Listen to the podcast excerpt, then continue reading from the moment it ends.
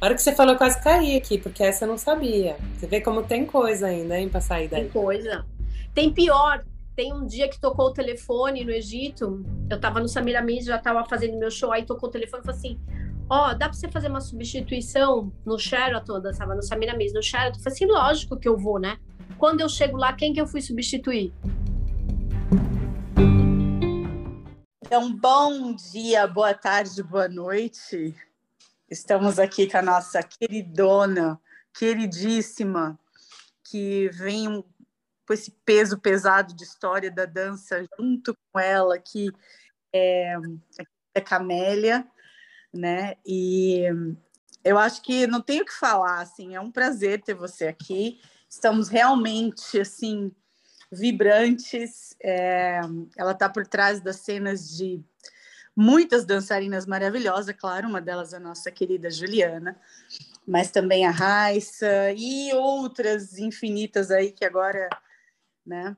E toda vez que eu assisto essas meninas dançando, eu vejo lá Camélia, porque é, existe uma, uma limpeza, uma coisa que acontece.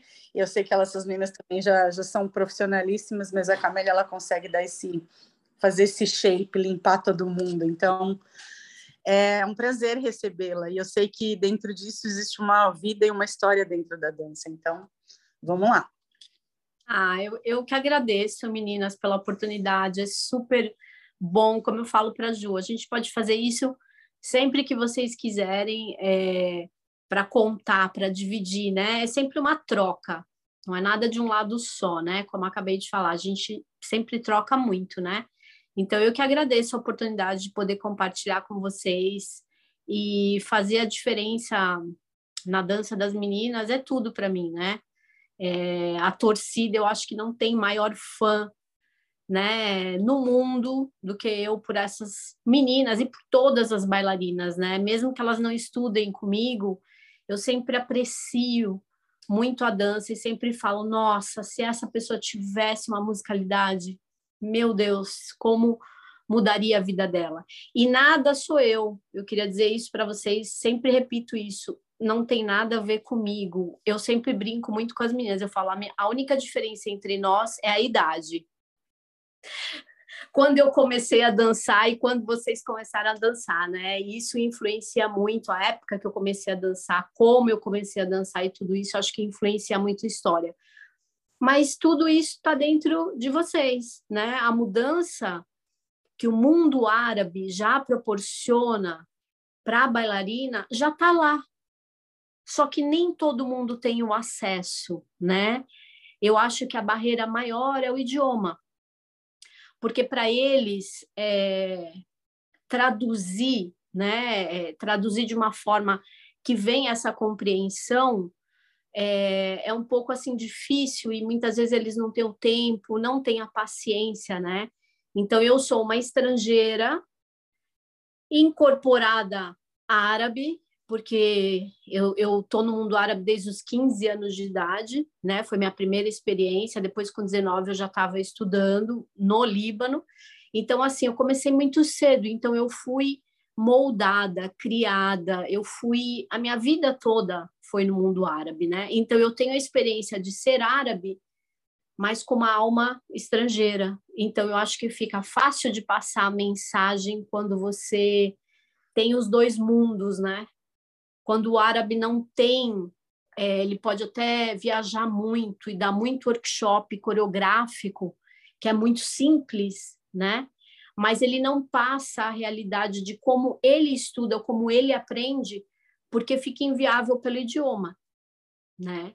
Então, é essa experiência que eu passo para as pessoas. Eu sou uma diretora artística hoje, né, formada, e eu passo para as meninas uma linguagem árabe em outros idiomas, né? Então, essa é a minha função.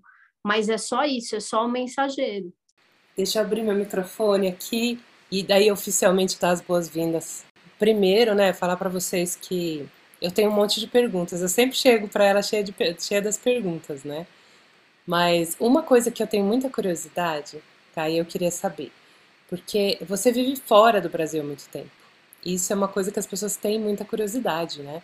O que, que seria assim? O que, que você, se tivesse desse para condensar em uma palavra, o, o que, que você percebeu sobre o Brasil morando fora? O que, que te chamou a atenção? Que você falou, ah, então é isso. Né? O que, que você entendeu sobre a, a nossa cultura quando você estava fora? Em termos de dança árabe, você diz? Em termos de vida, de dança, do, o que você quiser falar, porque aconteceu isso comigo quando eu fui morar na Europa, deu ali alguns meses, aí bateu um clique na minha cabeça. Eu falei, ah, então isso, é, eu me reconheci como mulher brasileira e latina, porque o Brasil tem muita influência, principalmente americana. Então a gente fica meio que sem saber, a gente navega por muitos universos, mas quando a gente sai do Brasil, parece que a gente se vê com uma lente de aumento, né? Parece, eu não sei, eu, foi quando instalou para mim que eu falei, ah, então isso é essa cultura brasileira. Teve algum momento assim para você, seja da vida, da dança ou de alguma coisa sobre, sei lá, relacionamento com as pessoas, até sobre culinária, não sei, alguma coisa que te chamou a atenção? Bom, é, eu sempre fui assim, pessoalmente, eu sempre fui muito aberta a novas culturas, né? Eu conheço muita gente que viaja, por exemplo, brasileiro Vou dar um exemplo bem bobo, tá? Mas vou dar um exemplo para vocês entenderem. Que viaja, por exemplo, vai para a Síria. Chega lá, ai, onde que eu vou achar arroz e feijão? Gente, mas você está na Síria, você tem que experimentar tudo que está aqui, vivenciar. Então, eu sempre fui muito aberta a isso, né? Os meus pais sempre viajavam quando eu estava fora, porque eu saí muito nova, então meus pais iam a cada ano, a cada dois anos, eles ficavam comigo uns meses, né? E minha mãe muito relutante ali para experimentar as coisas. Mãe, você tem que experimentar isso. Ela, nossa, como é que você consegue comer isso? Como é que você consegue fazer isso? Você se transformou numa outra pessoa. Eu sou muito adaptável, uh, né? Então, assim, isso me deu uma facilidade. Hoje, com a minha experiência, como eu vejo o Brasil, eu vou falar da dança, tá? Porque eu acho que é importante eu tocar assim nesse assunto, né? Eu acho que o Brasil, não por eu ser brasileira, tá? Porque muitas vezes eu sou brasileira, né? Nasci no Brasil, nasci em São Paulo, tenho uma cultura, minha família toda brasileira, portuguesa, né? Mas uh, eu não me sinto tão brasileira mais, porque a minha identidade é uma, uma mistura, né? E aí, olhando para o Brasil, eu sempre acho que falta uma personalidade para os brasileiros, uma falta de confiança na potência que os brasileiros têm. Porque eu vejo bailarinas famosas aqui nos Estados Unidos, Europa, ou até mesmo árabes, né? Bailarinas, não professoras, e eu fico olhando e falo, gente, fulana, fulana, fulana, fulana, fulana tem muito mais dança do que essa pessoa, porque hoje a gente tem a fama da internet, né? Que é a fama que constrói aí o nome da pessoa, que a pessoa tem uma leitura assim, é, é, é, tudo coreografado, uma leitura horrível. Eu tive uma experiência recente agora com uma bailarina muito famosa aqui nos Estados Unidos. Foi tão decepcionante para mim quando eu vi. Eu olhei e falei assim: gente do céu, mas não é possível. Não, essa mulher ela tem 50 alunos por mês, ela tem né, uma potência gigantesca nos Estados Unidos. E eu contando assim, com a minha experiência de diretora artística, que eu posso falar, porque eu sou formada. Então, olhando para brasileiras e falando assim, gente, eu tenho 10, só 10 brasileiras que dão mil a zero nessa pessoa. Mas o que acontece? O brasileiro não tem essa confiança em si, não tem essa personalidade. É só aparecer um estrangeiro no Brasil, ou digamos, um árabe, dar meia dúzia de passos fora da musicalidade, porque eu posso mostrar e provar, não é do meu feitio, mas eu posso mostrar. E eu falo assim, caraca, isso aí não é o que a pessoa faz lá no mundo árabe, por que está entregando isso para o brasileiro?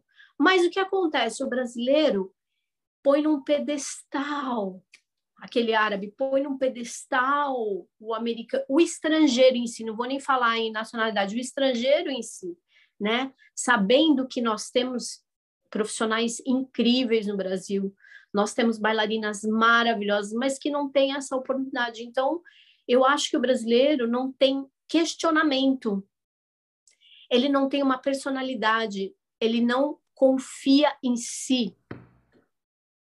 Né? Então, essa é a diferença que eu vejo no Brasil, que eu falo, meu, como é que pode, com esse potencial, e a menina chorando no workshop da fulana que ensinou três passos coreográficos. Ensinou, né? Passou três passos ali, porque coreografia não é ensino, né? A gente sabe que é mais a experiência de estar com o estrangeiro, de estar com o artista famoso. Então todo mundo quer tirar foto, quer. Mas assim, para mim é uma falta de personalidade gigante. Então assim, é um potencial que as meninas não têm ideia. Eu não sei se é uma inocência, eu não sei se é uma uma timidez, eu não sei o que é. Mas eu olho assim, eu falo, não é possível, né? Então, essa é uma das coisas. O nosso povo brasileiro é super caloroso, não existe igual no planeta. Você pode ter convivência com todos, né? Porque é um afeto genuíno, né? É, a nossa cultura, tudo que a gente tem no Brasil é desde frutas até tudo que você pode imaginar a gente tem. A gente é autossustentável em tudo, né? Então eu vejo isso, um potencial sem é, confiança em si. Eu não sei se isso respondeu tua pergunta, Ju, mas eu, eu vejo muito isso no Brasil e nas brasileiras, né? Eu, eu considero uma vez a Lucy falou para mim, ela falou assim: as brasileiras elas só não são melhores que a gente porque não são árabes. Ela brincou comigo, né? Porque ela falou assim: dá raiva, não tem o que vocês não façam, quem estuda realmente, quem, né, mete o pé ali e vai se dedicar sempre. Ela falou assim: não tem. Ela falou assim: que saco vocês, vocês só estão nasceram no país errado. Né? Ela brincou comigo. Isso vindo de uma superpotência mestre absoluta que é a Lucy, né? Então, eu, eu vejo isso. Não sei se respondeu, Ju. É isso mesmo, eu acho que é, é um insight, né? A gente tem insights quando a gente está fora e eles ajudam a gente a entender um pouco, um pouco melhor. Uma das coisas que, que diminui muito quando a gente está fora é essa noção mesmo da, das, das fronteiras, né? Porque a gente se reconhece muito, a gente fala, pô, isso aqui tem, tem a ver comigo, eu reconheço isso, eu reconheço aquilo. E a gente fica mais humano, eu acho, quando a gente viaja, né? Quando a gente sai da nossa cidade, da nossa vila, do nosso país e do nosso meio, da nossa bolha, tudo isso, eu acho que é, isso aqui me encanta muito, né? Toda vez que eu converso com a Emily também, ela dá muita, muitos, são, são visões muito preciosas da experiência dela, então eu amo. É muito gostoso ouvir isso. É, experiências tenho, nossa, tão boas quanto ruins também, porque faz parte do aprendizado você crescer e passar por vários, principalmente na minha época, né, meninas? Como eu tô falando, da época do, né? Você foi corajosa, porque era uma época que não, tinha, não tinha informação, a gente não sabia o que, que ia encontrar lá. Eu, eu levanto muito, você fala, nossa, foi uma das, né, a Camila, do que eu sei, foi uma das primeiras que foi, e foi a primeira que ficou tanto tempo e que atingiu esse status, né?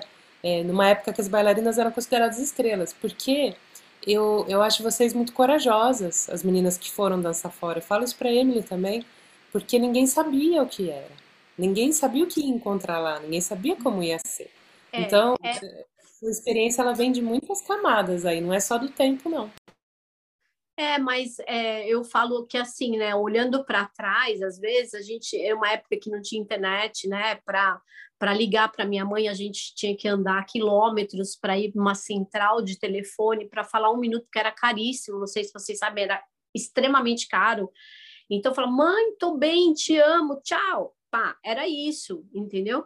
Então, assim, eu acho, eu acho não, eu tenho certeza que, mais uma vez, eu fui para lá porque eu só focava na dança, eu não queria outra coisa, eu não queria fama.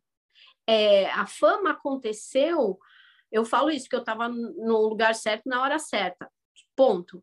Mas eu não queria fama, eu queria dançar. Eu queria dançar. Eu já tinha ido para o Egito, já tinha visto aquilo lá, já tinha ficado enlouquecida.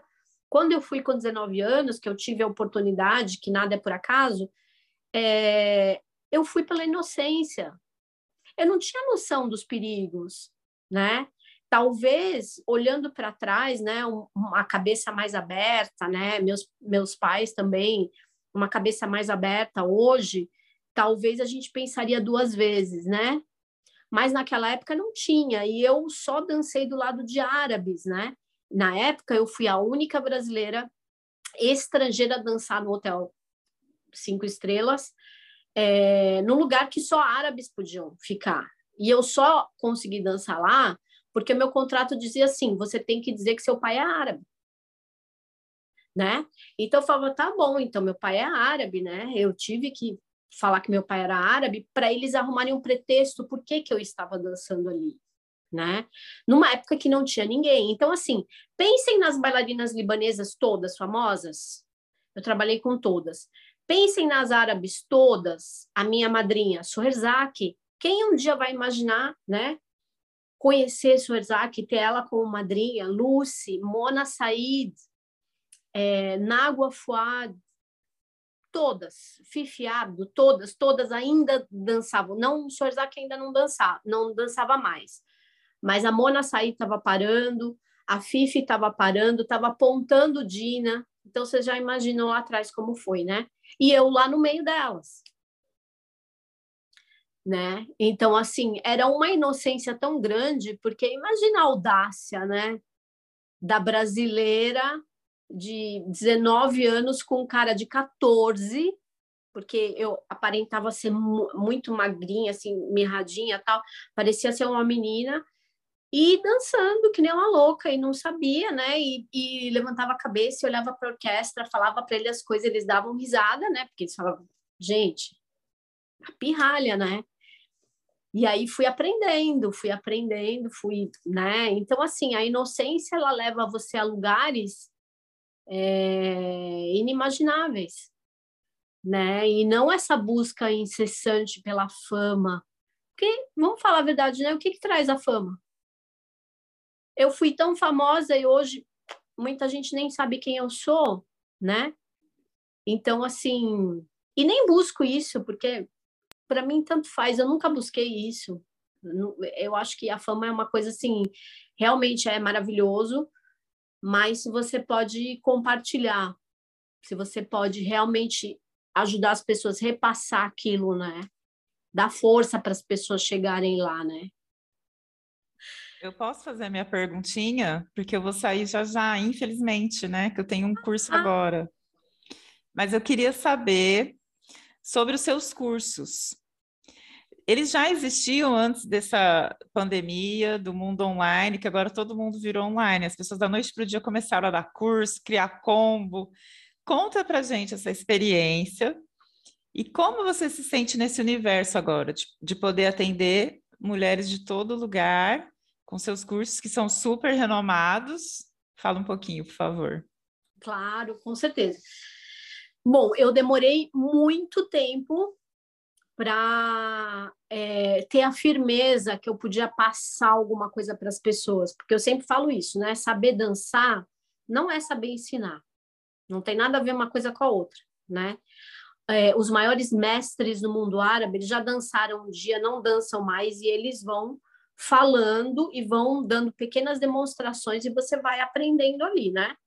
Então eu já sabia que saber dançar não é saber ensinar, porque às vezes as pessoas falavam assim, ah, como é que faz esse passo? Ah, não sei. Não sei como é que faz, eu só faço ele. Mas da onde que vem? Sei lá de onde vem esse passo. Eu não tinha essa noção. Então eu fui buscar, porque eu entendi que eu tinha que saber anatomicamente para cada pessoa e também psicologicamente como eu ia levar, né, aquilo que tinham me passado para as meninas. Então eu comecei a dar workshops, né, isso bem antes da da pandemia.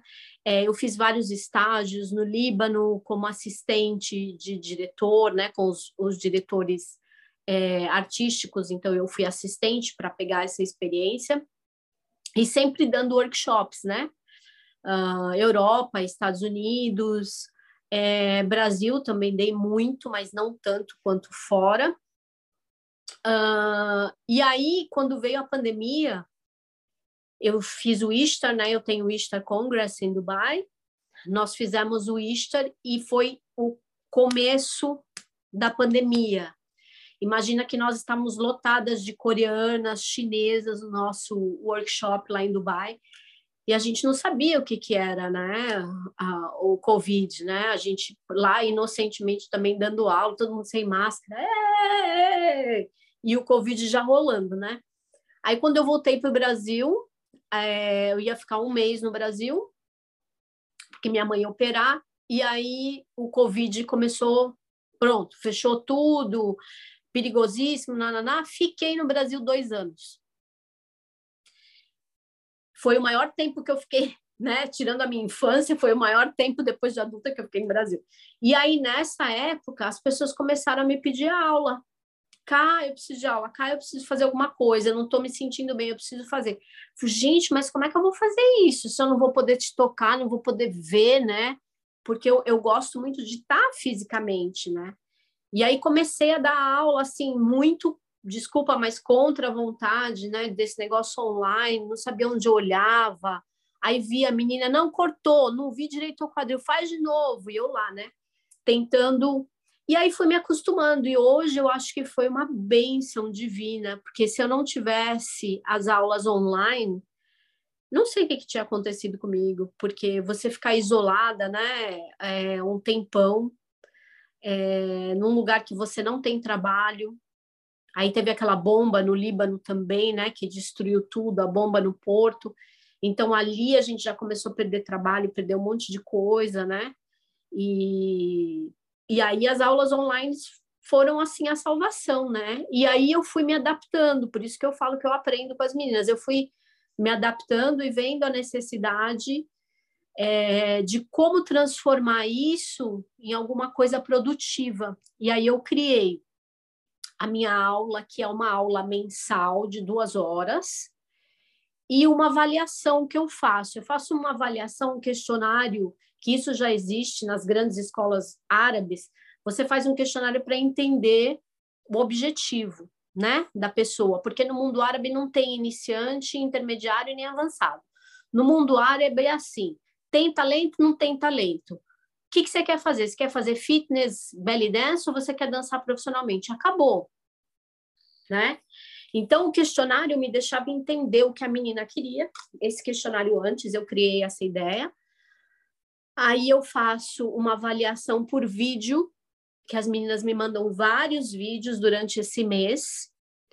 E recentemente criei o que é o bate-papo, que é um complemento para aula. Então, na verdade, as minhas aulas são um encontro por mês, quatro bate-papos, quatro domingos, esses bate-papos para tirar dúvidas, lá, lá, lá, e elas mandam os vídeos, eu corrijo os vídeos, que é a análise que eu faço sobre cada uma, eu, eu trabalho cada uma particularmente nessa análise, e tem dado certo, graças a Deus. Eu criei né, instintivamente, aí eu criei um, uma fórmula de como ajudar as pessoas mais rápido, né? E, e foi maravilhoso. Então é isso, as minhas aulas são re, resumidas aí. É uma aula totalmente 100% árabe, só que é, no idioma de quem eu estou ensinando, né? Então, se eu tenho grupo inglês, eu falo inglês, é, outros idiomas, em árabe eu falo em árabe, português, português. Então, assim, eu vou adaptando para as meninas no idioma delas, mas é 100% árabe, eu não mudo nada. Às vezes é bem chato, né, Ju? Porque tem um estudo muito profundo, eu pego muito no pé e tal. Mas, assim, é o sistema que eu conheço. Não posso passar uma coisa que eu não sei, né? Então, eu passo exatamente o que me passaram né? E eu continuo estudando também, by the way. Eu estudo toda semana. Eu tenho aulas todas semanas ainda. Respondeu, Lu? Ótimo, muito bom. Que bom que você conseguiu encontrar uma saída, né? Uma saída ou uma porta de entrada para algo novo que está reverberando, eu, né? Eu acho que é uma porta, sim. É uma porta. Para mim foi. Então lá vai eu agora. então, eu tenho uma coisa que você falou que uh, os brasileiros fazem muito, e eu acho que você acabou de citar isso, que aqui também, mas a única diferença falando, comparando um pouco, vou comparar, gente, brasileiro e americano, é que assim, aqui também elas fazem uma festa, o cara é egípcio, mas e daí? O que, que ele tá te passando? E, mas é aquela história, né? Que é de lá. E, mas assim, a única diferença é que a brasileira, como você falou, infelizmente ainda não tem esse eu acredito em mim mesma, né? No, no, no que eu faço, na minha dança, etc, etc. A americana pega aquilo e já, uh, isso quando não sai dando aula, daqueles três passos também, né? Mas acontece aqui também, né? Pelo menos eu, eu já vi isso. Mas eles, é, é, isso é uma coisa incomum, né? Acho que estamos falando da dança árabe. Mas olha só, uma, eu tenho várias perguntas, eu vou colocar essa transição quando você falou Brasil Líbano né que eu sei que com certeza você foi uma foi se não há mas uma das nossas pioneiras e assim é, é, como é que foi tudo isso? E e quando você vamos vamos colocar assim quando você vestiu essa coroa né sou a camélia do Líbano agora eu sou agora eu sei que eu sou. Eu sei que teve muita coisa por trás disso mas assim quando foi aquele momento e, e, e assim todos esses anos os, os ups and downs assim num dos downs que você que te fortificou muito, assim, que falou que você falou assim, nossa, isso aqui serviu de experiência, não sei, no palco, nas aulas, na, não sei, na vida em si. Olha, então são duas perguntinhas isso. Foram tantas, é, assim, para resumir, né? Eu acho que a Ju já ouviu essa história várias vezes, mas eu vou resumir para vocês. Um, quando eu saí do Brasil, na verdade, eu recebi um convite para ir para a África. Eu vou contar essa história rapidinho, vocês vão achar que essa história, essa história está inclusive na minha biografia, né, Ju? Que nós temos uma amiga em comum que está escrevendo essa biografia. Vai ser um audiobook, vai ser contando todos os podrão, todas as verdades, tudo. Eu quero tudo, palavrões, tudo. Aí o pessoal que desculpe a censura, mas vai, vai tudo. Então, o que, que aconteceu? Quando eu saí do Brasil, eu dançava numa casa em São Paulo que se chamava Porta Aberta. Era a única casa em São Paulo que tinha show ao vivo, cantores libaneses. O dono era libanês super chato, só entrava VIPs lá. E eu dançava lá. Eu era menor, mas eu dançava lá. Meu pai me acompanhava, eu dançava. E aí, nessas de trazer, ele trazia cantores libaneses todo mês, ele trouxe um, um cantor libanês. E o cara me viu, falou assim, menina, você tem que dançar no Líbano, né? Eu olhei, hahaha, dei risada. Aqui, né? Ficou ali. E aí ele ficou insistindo, não, aí ele foi, tudo bem, conseguiu convencer meu pai para eu ir para a África, para Abidjan, Costa do Marfim, porque tinha um, um, um hotel com um restaurante libanês e eles queriam uma cara nova. Ali já foi minha primeira experiência ruim, mas assim, me deu uma força, né? Porque eu falei, ou eu vou ou racha, né? Eu cheguei no Líbano, uh, cheguei na África e o dono do restaurante, quando foi me receber, me viu e ficou olhando assim para mim e falou: Quem é você? Eu falei: Ué, eu sou a bailarina, né? Do Brasil, fulano que me mandou, tal, o contrato tá aqui, tinha contrato, tinha tudo registrado. Aí ele falou assim: Não, mas deve ter alguma coisa errada. Eu tô esperando uma loira de 1,70m você parece uma criança.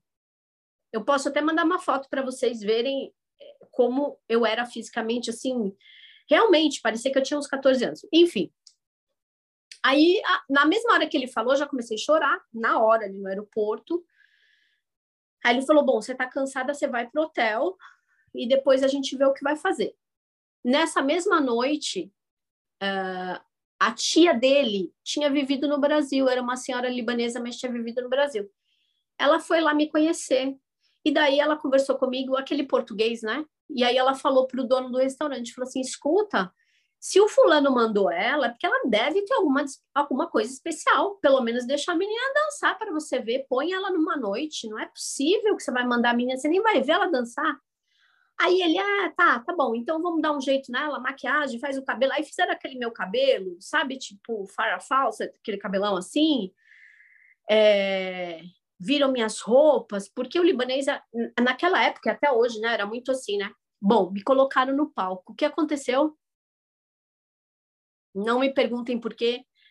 O pessoal enlouqueceu, era grito, era ah", todo mundo batendo palma, e o dono ficou assim, né? Aí ele falou assim, gente, mas ela parece árabe, ela não parece brasileira, lá, lá. Aí ele falou assim: olha, não, você fica, nós vamos dar um jeito em você. Porque você parece, né? Não, não tem assim uma coisa de, de arte, né? Eu tinha dois cinturões que eu trocava saias. Né? Eu punha a saia de outras cores para mudar. E aí ele falou: não, eu vou comprar umas roupas para você e você vai pagando um pouquinho. Comprou um, um guarda-roupa para mim enorme e era para eu ficar três meses. Eu fiquei sete meses. Aí, nesses sete meses, ele falou: olha, tem um, um empresário famoso no Líbano que está precisando de bailarinas, eu conheço ele. Por que, que você não pega a passagem e vai até o Líbano conhecer esse empresário? Ó, segunda, segunda vez, hein? Fui até o Líbano, gastei os tufos, porque eu gastei do meu dinheiro para ir até lá.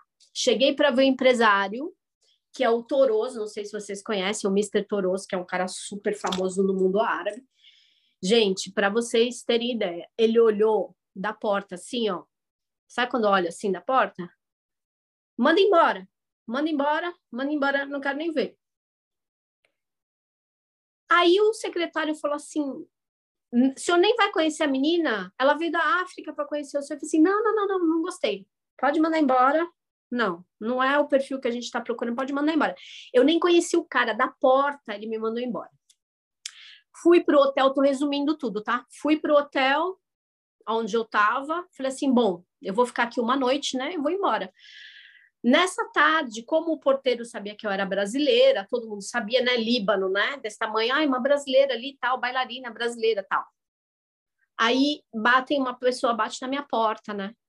Abre a porta num cara brasileiro.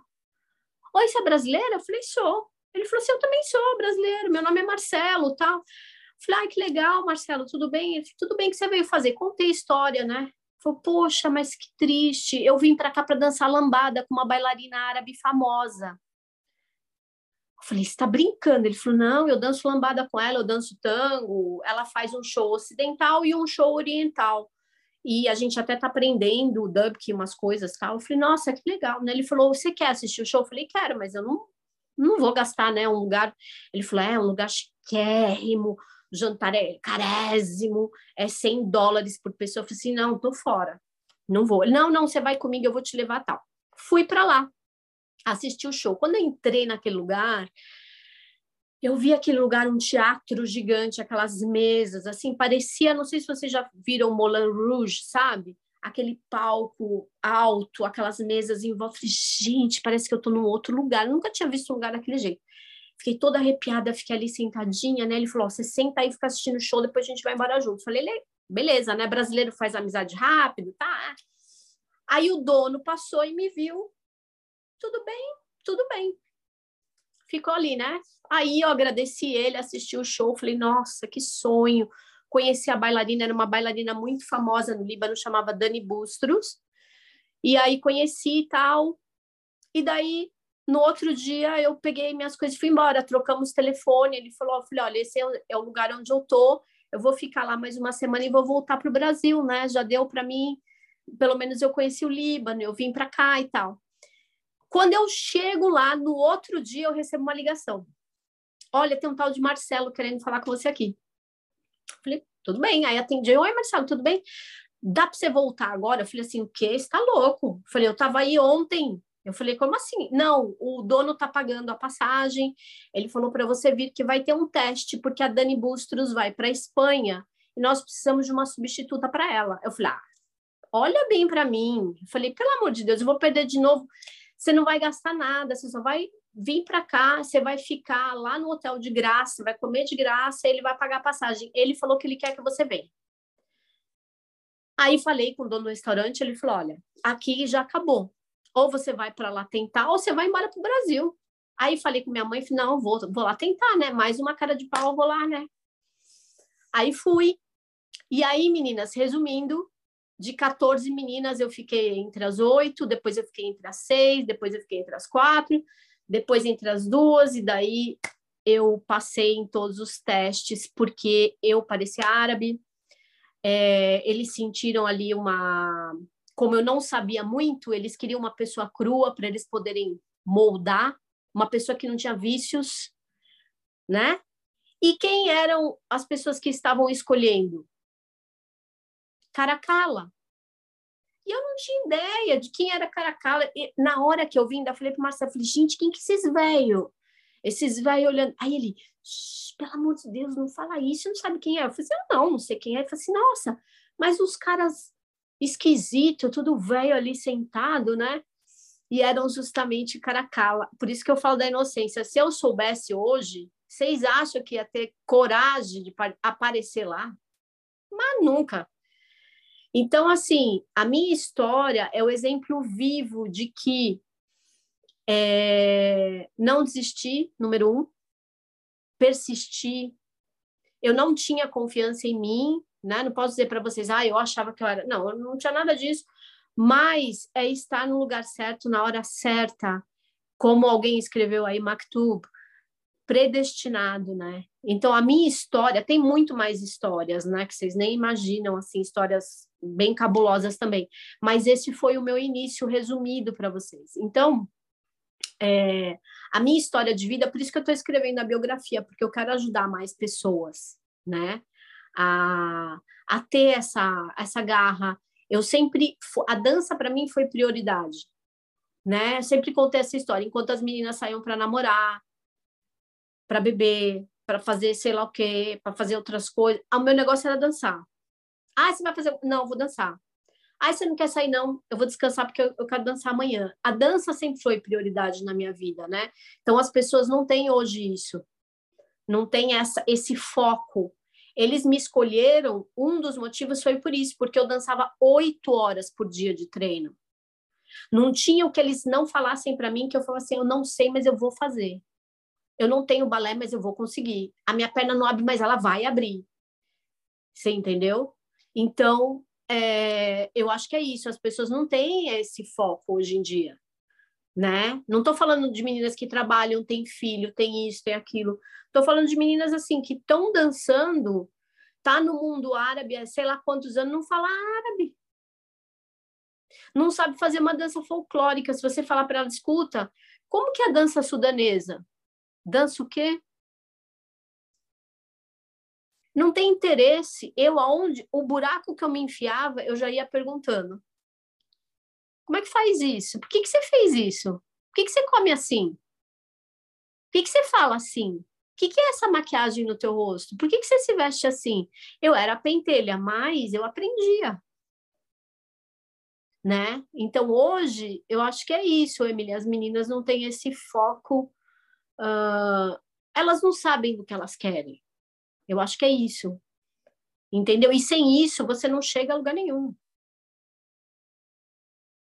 Né? Então, essa é a minha história, meninas. Eu acho que eu contei assim resumidamente. Tem muito mais, a gente pode fazer vários bate-papos falando de babados também, que adoro contar os babados, né? Imagina se não tem babado, gente. Para começar, a Camila foi.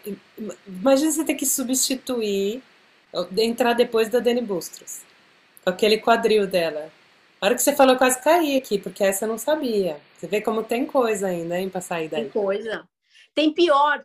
Tem um dia que tocou o telefone no Egito. Eu tava no Samiramis, já tava fazendo meu show, aí tocou o telefone e falou assim: Ó, oh, dá pra você fazer uma substituição no Sheraton? Eu dançava no Samiramis, no Sheraton. Eu falei assim: lógico que eu vou, né? Eu falei assim, é, é, aí o cara falou assim, ó, leva a banda, leva tudo, faz o show normal que você faz no Samir Ah, beleza, já estava dançando lá, já estava né, experiente, um pouco mais experiente. Quando eu chego lá, quem que eu fui substituir? Pensa.